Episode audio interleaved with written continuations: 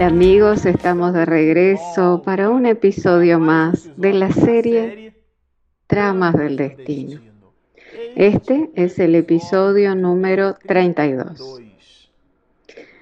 Bueno, para usted que nos está acompañando a través del canal, le decimos que llegamos y con este episodio a la mitad del libro. Se trata de un opúsculo de 30 capítulos y este episodio inaugura el capítulo número 15, en donde Manuel Filomeno de Miranda eh, brinda un título bastante curioso, Los enemigos desencarnados. ¿Qué enemigos son esos?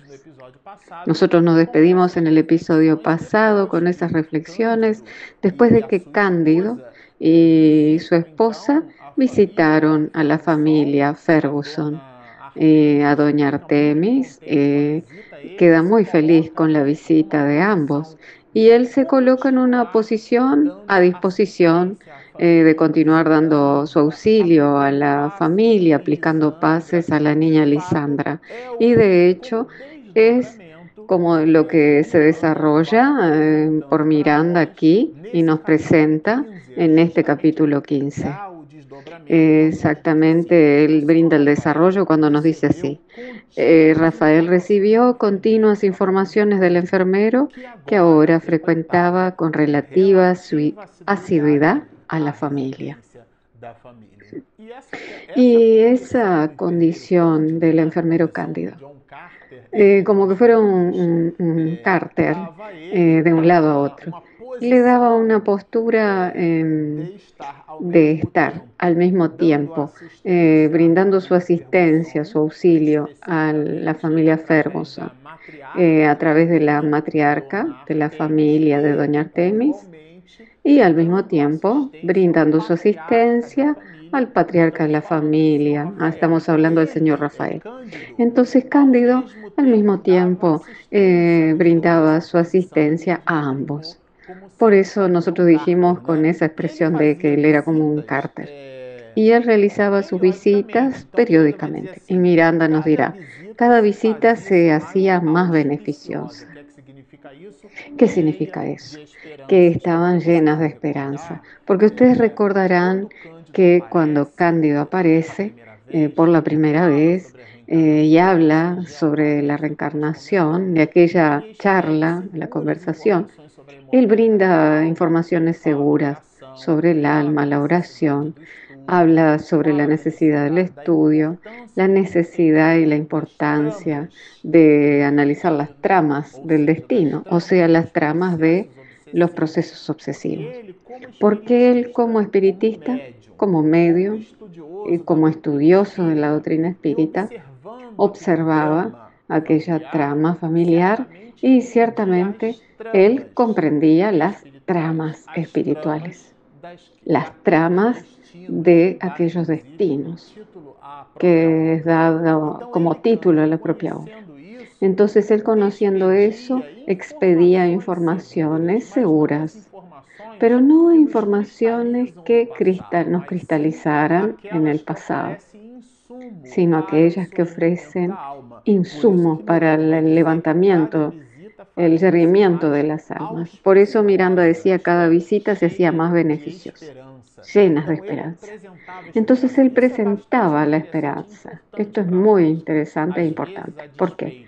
Porque muchas veces eh, nosotros eh, buscando brindar información de la doctrina espírita, nosotros transformamos los mecanismos reencarnatorios en algo que hiere, en aquel Dios punitivo, en el Dios vigoroso, em, eh, presentando un Dios lleno de rabia, irascible, la ira de Dios.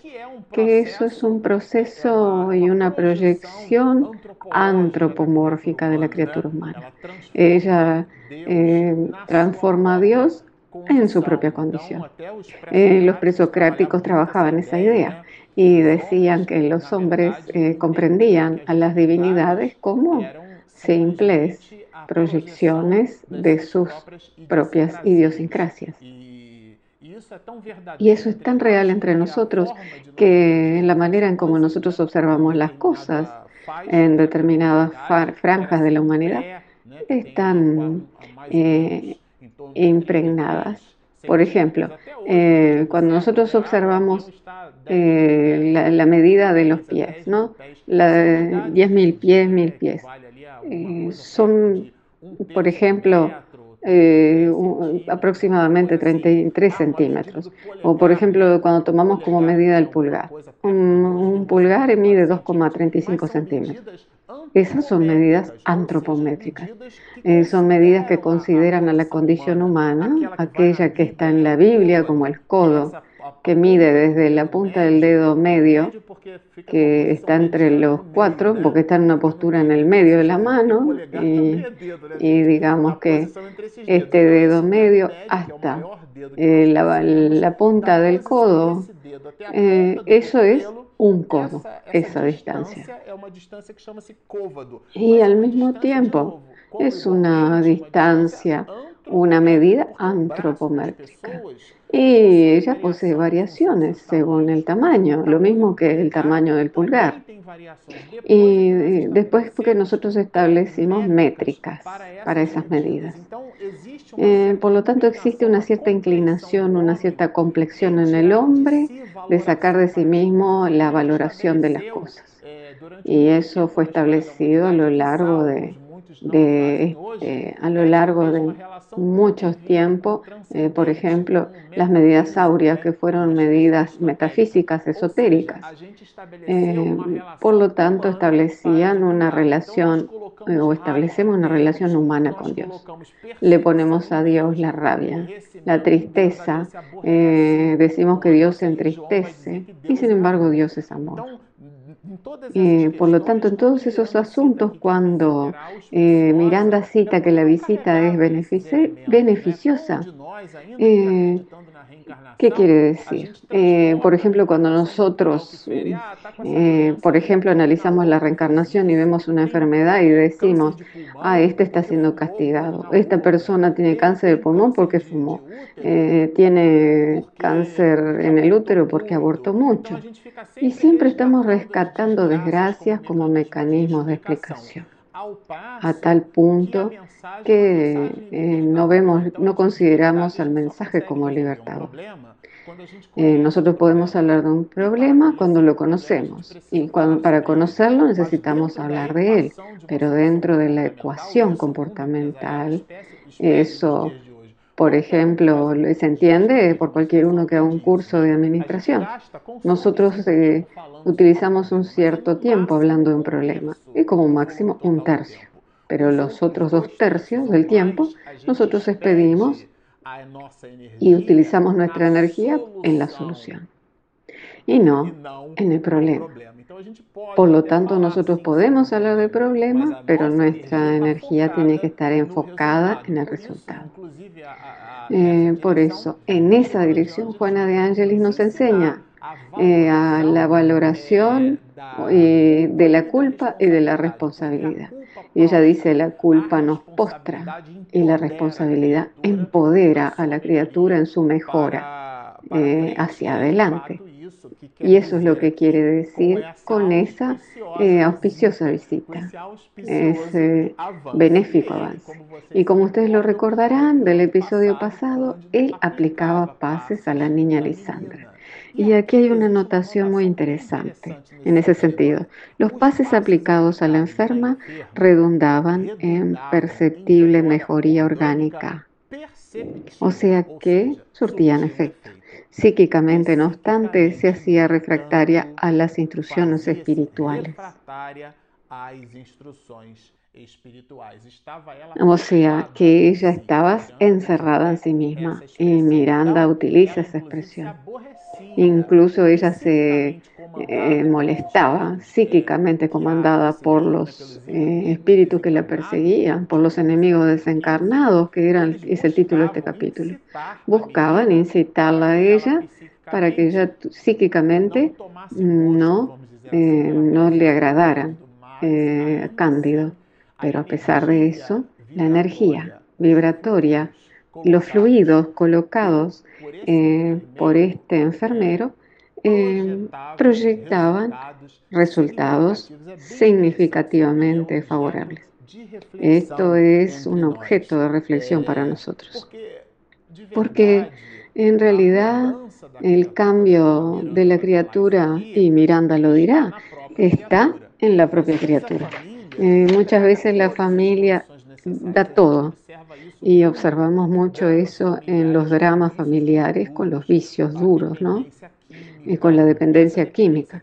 Esa dependencia, eh, ese psicotrópico puede estar, por ejemplo, en el alcohol, en la bebida alcohólica, eh, y aquella que incluso la sociedad, dentro de, su hipocresía, a la cual nosotros nos acostumbramos a construir entre nosotros, la denomina comportamiento social y dice, ah, yo vivo socialmente.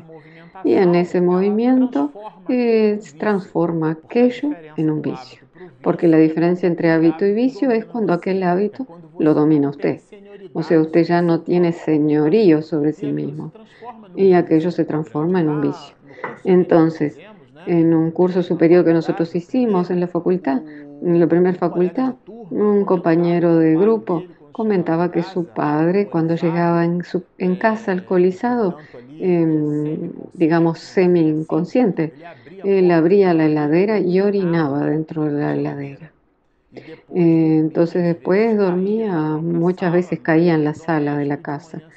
Eh, el otro día en la mañana observaban esa escena eh, cargada de piedad y cargada de eh, tildada por la indignidad del comportamiento del patriarca. Y cuando él estaba sobrio, o sea, cuando no estaba ebrio, él era investido de una integridad eh, era eh, inmensa, era un hombre probo, no se atrasaban las cuentas, o sea, este amigo comentaba conmigo y dividía conmigo su, su, su, conversa, su diálogo y nosotros éramos espíritas y me decía, ¿qué hago con mi padre? Aquello era un drama muy duro. Pero aquel espíritu cuando se despertaba con dolor de cabeza y veía y se daba cuenta de que había orinado en la propia heladera, imagínense, aquella vergüenza eh, familiar. Y él lloraba y abrazaba a los hijos, a la esposa, pero continuaba en aquella actitud años y años. Y Miranda nos dice así, la proporción más importante está hablando de esa disolución, de esa ruptura de esos procesos. Del, eh, recordemos que el capítulo trata de los enemigos desencarnados, de la influencia espiritual negativa, ya que recordemos que influencia es neutra. Nosotros podemos ser influenciados positivamente. Dice, la proporción más importante está siempre reservada al paciente. Es la propia persona la que necesita investir, invertir internamente en un combustible endógeno de dentro hacia afuera para eh, expedir su propio cambio. Y acá la niña Lisandra no estaba vibrando en esa franja de frecuencia, no quería, no le agradaba, le, gustaba inspirar compasión, eh, inspirar aquel sentimiento de pieguismo, de piedad, aquello que le entregamos al otro una inhabilidad. Pobrecita, no puede. Y la persona utiliza ese combustible para mantenerse en aquella condición. Y digamos que este perseguidor espiritual muy hábil coloca acá Miranda em, en relación a ese comportamiento, dice, eh, los demás familiares, incluso Gilberto, encontraban en la doctrina espiritista un fulgurante lucero. O sea, em, aquí, haciendo un contrapunto con el comportamiento de Lisandra, el joven Gilberto em, eh, dialogaba, bebiendo de las informaciones eh, de la doctrina espírita, un verdadero tesoro, había encontrado. Y doña Artemis, Hermelinda, y todos pasan a respirar en aquella atmósfera. Y Cándido visitaba con frecuencia. Y a la visita. Y así se construye esa habilidad, esa esa nueva oxigenación del ambiente familiar. Y Miranda nos dirá, instauró Esto es muy interesante, señores. La oración en conjunto en el hogar. Estamos hablando del culto del Evangelio en el hogar. Eh, nosotros eh, comentábamos eh, la presencia de Cándido en el capítulo pasado. Ahora hablamos de la, el mantenimiento de esa presencia. Y él promueve el deseo por sí misma para que promuevan el estudio del Evangelio. Entonces, Cándido incluso le había dado a doña Artemis el regalo del Evangelio según el Espiritismo en el mes de octubre, que nosotros comentábamos. Y así ella recibe ese regalo y ese manantial de luz, Cándido lo ofrece como un insumo para que ellos pudieran eh, expedir con regularidad esa oración en conjunto en el hogar. Estamos hablando del Evangelio en el hogar. Entonces usted que nos está oyendo, si usted está pasando por dificultades familiares, trate de encender su punto de luz dentro de la casa. La oración no es placebo, señores. Es orar es cuando la, criatura humana conecta con Dios. Cuando nosotros nos conectamos con Dios, nosotros nos conectamos con la mayor potencia del universo. Entonces, sea cual sea eh, su dificultad o sea cual sea mi dificultad, si nosotros nos proponemos conectar con las fuentes inspiradoras, eh, como ser la divinidad en la expresión de Juan, que Dios es amor, que lo que Él vierte desde lo alto para nosotros son sus bendiciones, es su misericordia. es esa conexión que nosotros establecemos con Él, es fundamental para reoxigenar nuestra alma. Eh, nosotros hacemos nuestra higiene personal, nos lavamos los dientes, nos bañamos el cuerpo, lavamos nuestras ropas, eh, planchamos muchas veces la ropa, limpiamos la casa, higienizamos en nuestro ambiente todo aquello que es físico que nos rodea y en acciones nosotros buscamos higienizarlo. La oración es la higiene del alma.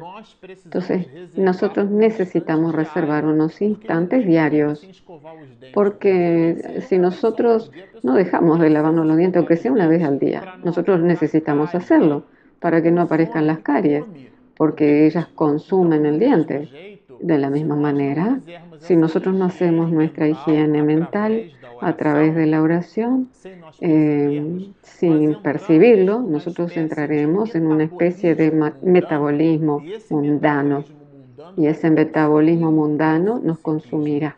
El psiquismo, abriendo puertas para preocupaciones que son importantes, sí, pero que no son legítimas desde el punto de vista de nuestra planificación espiritual. Y sin notarlo, nosotros terminamos dándole más importancia a las cosas, buscando las cosas y cosificando nuestra vida. Y nuestra vida debe ser espiritualizada. Como nosotros estamos sumergidos en un cuerpo de carne, no estamos haciendo una apología del distanciarnos de las cosas eh, de nuestra realidad material si estamos inmersos en un cuerpo de carne, si estamos viviendo una vida material, necesitamos cuidar nuestra vida material. Pero lo que estamos diciendo es que no nos alejemos de nuestro mundo espiritual, de nuestro mundo real. Y en ese sentido, este diálogo eh, es un diálogo directo a estas reflexiones eh, sobre la oración. Y Cándido expedirá comentarios en ese sentido. Eh, preciosas lecciones del Evangelio según el Espiritismo, digamos que esas, esos fortalecen nuestra condición moral, nuestro discernimiento. Es muy importante que usted realice el Evangelio del hogar dentro de su ambiente para alterar el psiquismo o para mantener, mantener el psiquismo elevado. Entonces dice, el progenitor internado pasó a superar las constringentes aflicciones. Em, yo aquí hice esta, este marcado porque hice un paralelo. A pesar eh, de que el culto del Evangelio era realizado allá en la familia, distante del señor Rafael, porque el señor Rafael estaba hospitalizado, él recibía también los beneficios. Y aquí Miranda hace un pasaje de tiempo y dice, eh, pasados algunos meses, Cándido sugirió que la familia pasase a frecuentar una sociedad espiritista.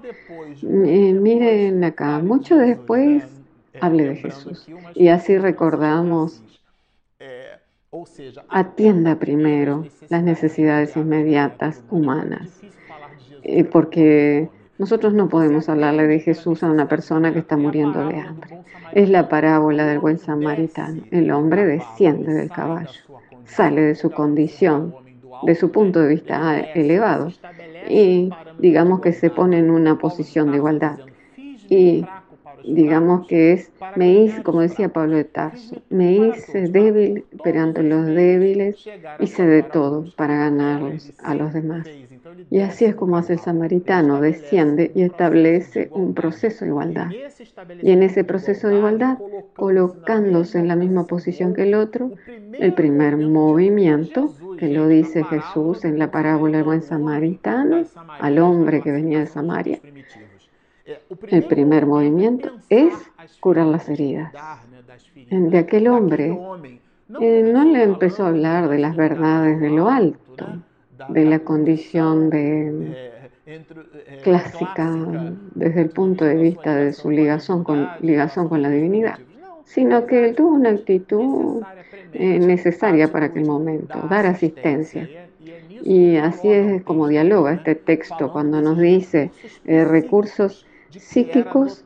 Eh, bueno, eh, aquí yo daré un salto, eh, porque en el momento en que Cándido sugiere a la familia de ir a la casa espírita, él presenta, les presenta a una joven, joven mujer de 35 años aproximadamente, que es ese personaje que aparece, que es Epifania, que invita a la familia para ser parte de ese banquete espiritual. O sea que los invita para que frecuenten la casa espírita y que vayan a escuchar una charla espírita por primera vez. Y así por primera vez ellos participan de ese banquete de luz. Y Miranda aquí eh, a través de las palabras de Cándido, describe a Epifania. No era realmente un tipo de belleza. O sea que no esparcía belleza física. Su juventud y su simpatía contagiantes reconfortaban a cuantos a ella se acercaban. Entonces era una persona mm, que a pesar de no ser bella era muy simpática y afable. Su boca se abría solamente para ayudar y para agradecer al Señor. Ese es eh, el perfil de ese espíritu noble que porque es ese espíritu que está ahora allí, esa mujer, esa joven señora, y que participa de las actividades en donde Miranda dirá que por primera vez irían a participar de una tarea espírita. Aquella charla hablaba sobre el capítulo 12 que tiene, que tiene por título Amad a vuestros enemigos. Pero el contenido de esa charla nosotros lo estudiaremos juntos en el próximo episodio. Si usted nos está viendo aquí y siguió hasta el final y todavía no se inscribió, suscríbase y clique de like, porque eso ayuda el motor de YouTube y con eso nosotros somos encontrados por más personas. Y tenemos también en forma gratuita nuestro aplicativo Espiritismo, Mediunidad en, disponible en Apple Store y en Google Play. Están hechas las invitaciones, va, descargue nuestra inscríbase en nuestro canal, síganos y mucha paz.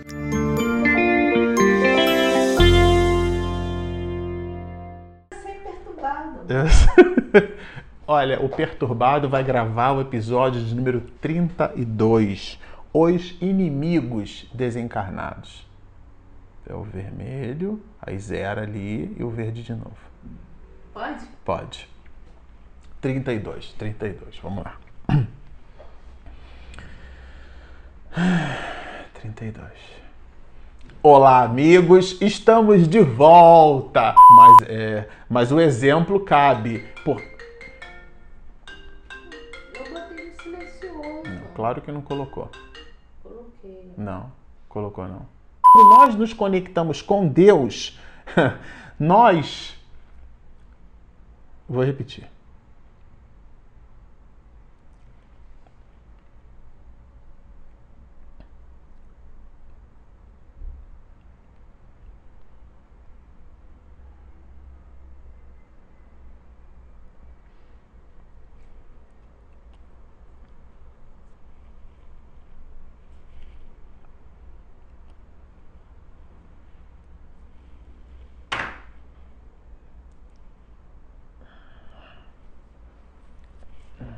Continuar, vou continuar. Quando nós nos conectamos.